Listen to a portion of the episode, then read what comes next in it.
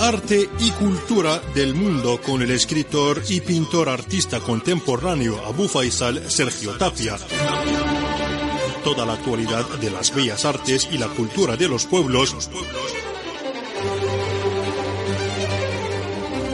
Un programa de Radio Argelia Internacional elaborado y presentado por Turaya Bujama.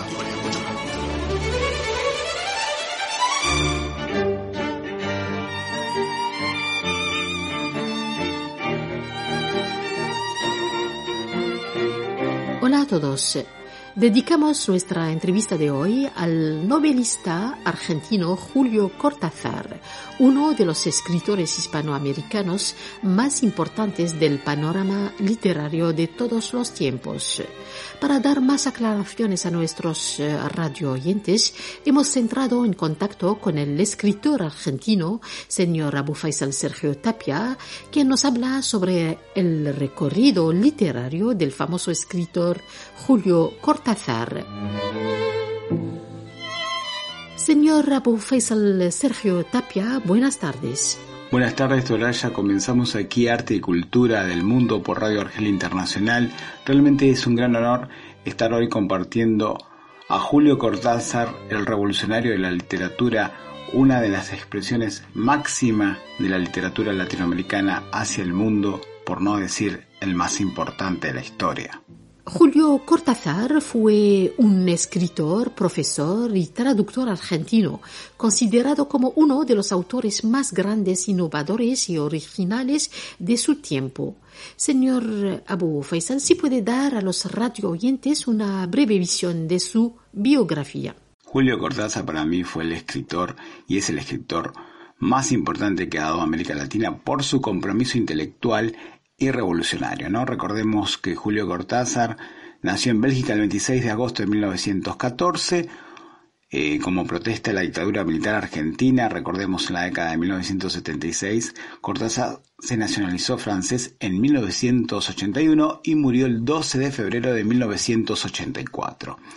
Eh, fue hijo de María Herminia de Scott y Julio José Cortázar, ambos argentinos. Su familia lo llamaba el pequeño Coco. Recordemos de que eh, su papá trabajaba en la embajada argentina en Bélgica, por lo que Cortázar siempre señalaba irónicamente que su nacimiento fue producto del turismo y la diplomacia.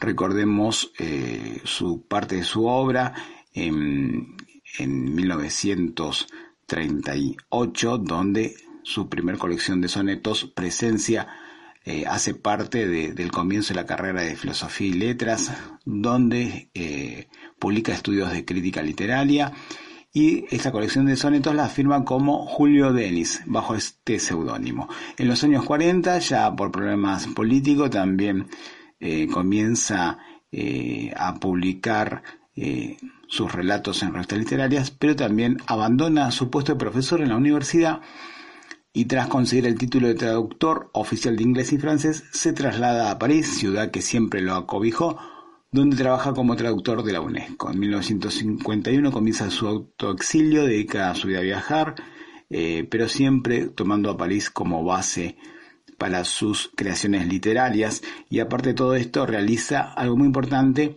traducciones de Edgar Allan Poe, entre otros, ¿no? Hay que aclarar en su obra que reflejan eh, su influencia en la colección de relatos Bestiario de 1951.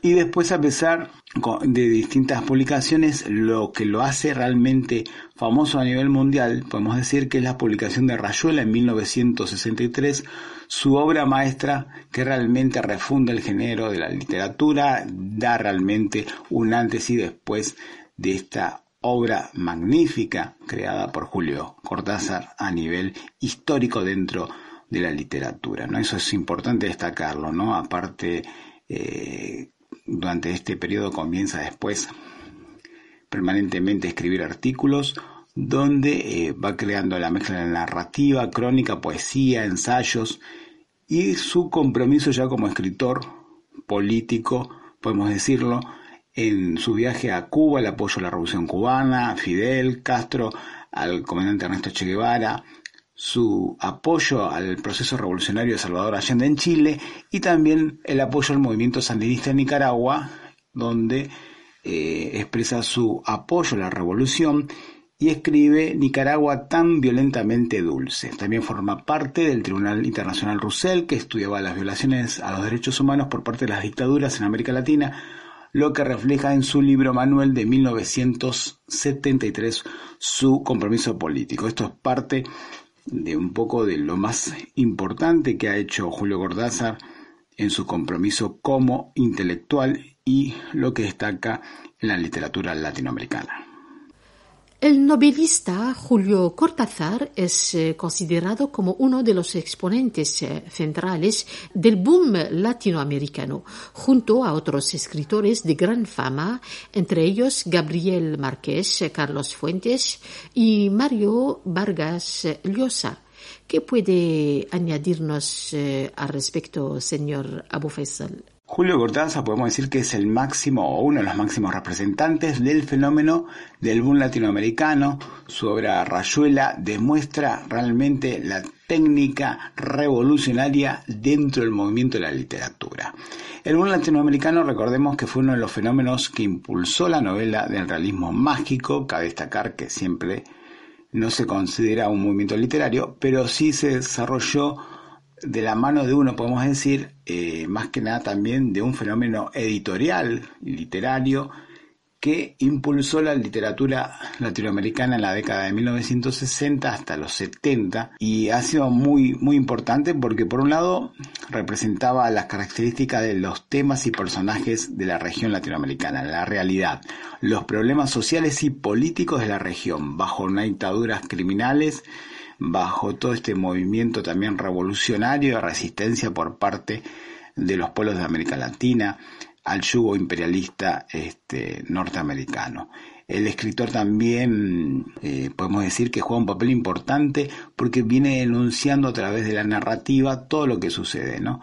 Y también aplica su forma revolucionaria de técnicas innovadoras para la época, ¿no? Con, con el traslado de, de los distintos capítulos de atrás para adelante y de adelante para atrás, donde hace que justamente el lector participe y se haga también un compromiso con el autor, ¿no? Eso es lo importante de todo esto y bueno, eh, me parece interesante el papel que ha jugado Julio Cortázar dentro de este boom latinoamericano, que gracias a esto también se hace conocido la literatura de América Latina como forma de resistencia y de esta realidad que vive el continente.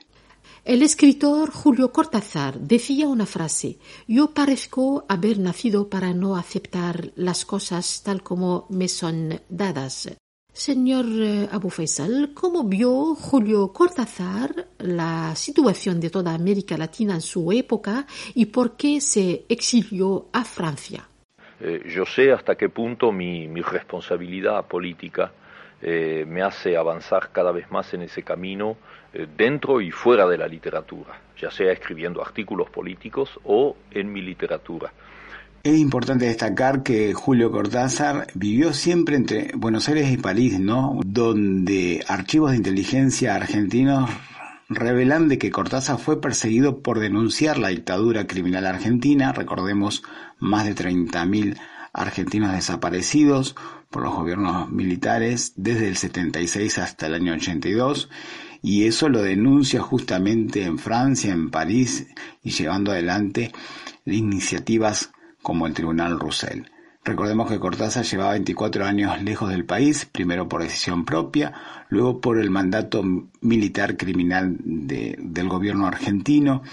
Y bueno, como ya como eh, escritor revolucionario comprometido por la liberación de los pueblos en América Latina también, hace de que se manifieste eh, sus distintos escritos en apoyo a la revolución cubana en 1963 y eso realmente es muy importante, ¿no? El amor de Cuba que él tenía por el Che Guevara también eh, ha hecho algo muy especial a Julio Cortázar en su compromiso como intelectual latinoamericano y también eh, ha donado sus derechos de autor muchas veces de sus libros, de sus obras, para ayudar a los presos políticos, por ejemplo, de, varios países, entre ellos Argentina y de Chile, ¿no? Eso es importante destacar también su voz como eh, escritor comprometido por la liberación de los pueblos contra las dictaduras, ¿no? Algo importante también eh, participó del Tribunal Russell, como decíamos, y denunció permanentemente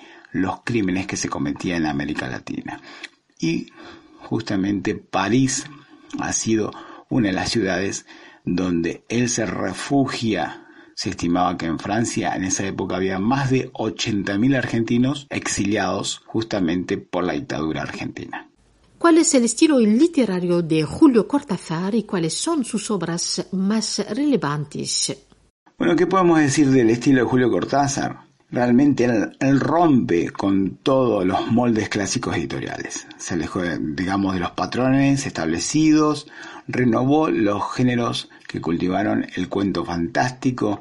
Realmente él comienza a transformar la literatura universal en una literatura realmente exquisita, en una literatura bien intelectual, bien revolucionaria también, donde justamente hace de que lo importante dentro de esta literatura sea la libertad, ¿no? Y la intelectualidad que juega un papel importantísimo. Recordemos que Cortázar eh, decide él fusionar las vanguardias europeas, el simbolismo, el surrealismo, la tradición literaria argentina, pero con la fusión justamente de la literatura argentina y francesa, esa, esa unidad para convertirla en un movimiento de, de literatura revolucionaria universal, ¿no? Podemos decir que él se identifica mucho con el surrealismo a través del estudio de autores franceses, sus grandes influencias y bueno, su alto nivel intelectual hace que lleve adelante estas obras maestras que él crea exquisitas, podemos decir, para la literatura universal y que es una literatura revolucionaria en la forma como en el contenido, ¿no? en la creatividad lo hace especialmente. Sus obras más importantes, 1951, Bestiario, su primer libro de cuentos, 1960, Los Premios, su primera novela, 1962, Historias de Cronopios y Famas, Historia de Cronopios y Famas, es una obra surrealista, recordemos, muy importante. En 1963, su novela más famosa, Rayuela, escrita en París y publicada por primera vez en España en 1963 también, es una de las obras centrales y eje del boom latinoamericano. En 1968-62 Modelo para armar, una novela que desarrolla una idea del capítulo 62 Rayuela, la más experimental de todas las suyas, combinando idiomas, capítulos que faltan, espacios en blanco, realmente un movimiento literario, eh, digamos, de literatura eh, del escritor en forma revolucionaria, ¿no? Muy, muy bueno. Y también eh, La Isla Mediodía y Relatos de 1971. En 1984, Salvo el Crepúsculo, su último libro, realmente de poemas, donde se reflejan también la obra de Julio Cortázar. Señora Bufesa Sergio Tapia, antes de terminar la entrevista, si puede leernos un poema del escritor poeta Julio Cortázar.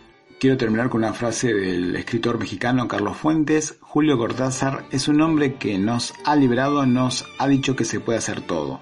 Esto refleja a nuestro Julio Cortázar el revolucionario. Y cierro con un poema que le hizo al Che Guevara y se llama Yo tuve un hermano. No nos vimos nunca, pero no importaba. Yo tuve un hermano que iba por los montes mientras yo dormía. Lo quise a mi modo. Le tomé su voz, libre como el agua, caminé de a ratos cerca de su sombra. No nos vimos nunca, pero no importaba. Mi hermano despierto mientras yo dormía. Mi hermano mostrándome, detrás de la noche, su estrella elegida. Julio Cortázar. Esto es lo que refleja el compromiso revolucionario de nuestro escritor argentino, latinoamericano, con la máxima expresión de, solidaridad, de humanidad, que era el comandante Ernesto Che Guevara. Otro argentino, el cual realmente expresó su cariño por la humanidad. Y esto es lo que representa hoy en nuestro programa de arte y cultura del mundo por Radio Argelia Internacional, el compromiso en defensa de la humanidad.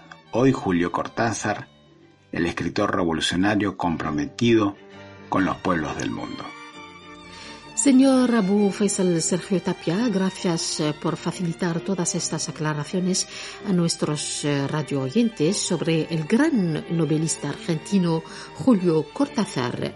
Un gran honor haber estado en Radio Argel Internacional con todos nuestros oyentes en todas partes y rincones de América Latina, de España y del mundo, aquí en Arte y Cultura del Mundo de Radio Argel Internacional. Hasta la próxima semana con Venera Tograya para seguir hablando de lo más hermoso de la humanidad, que es el arte y la cultura como expresión de los pueblos en defensa de la paz y la dignidad humana.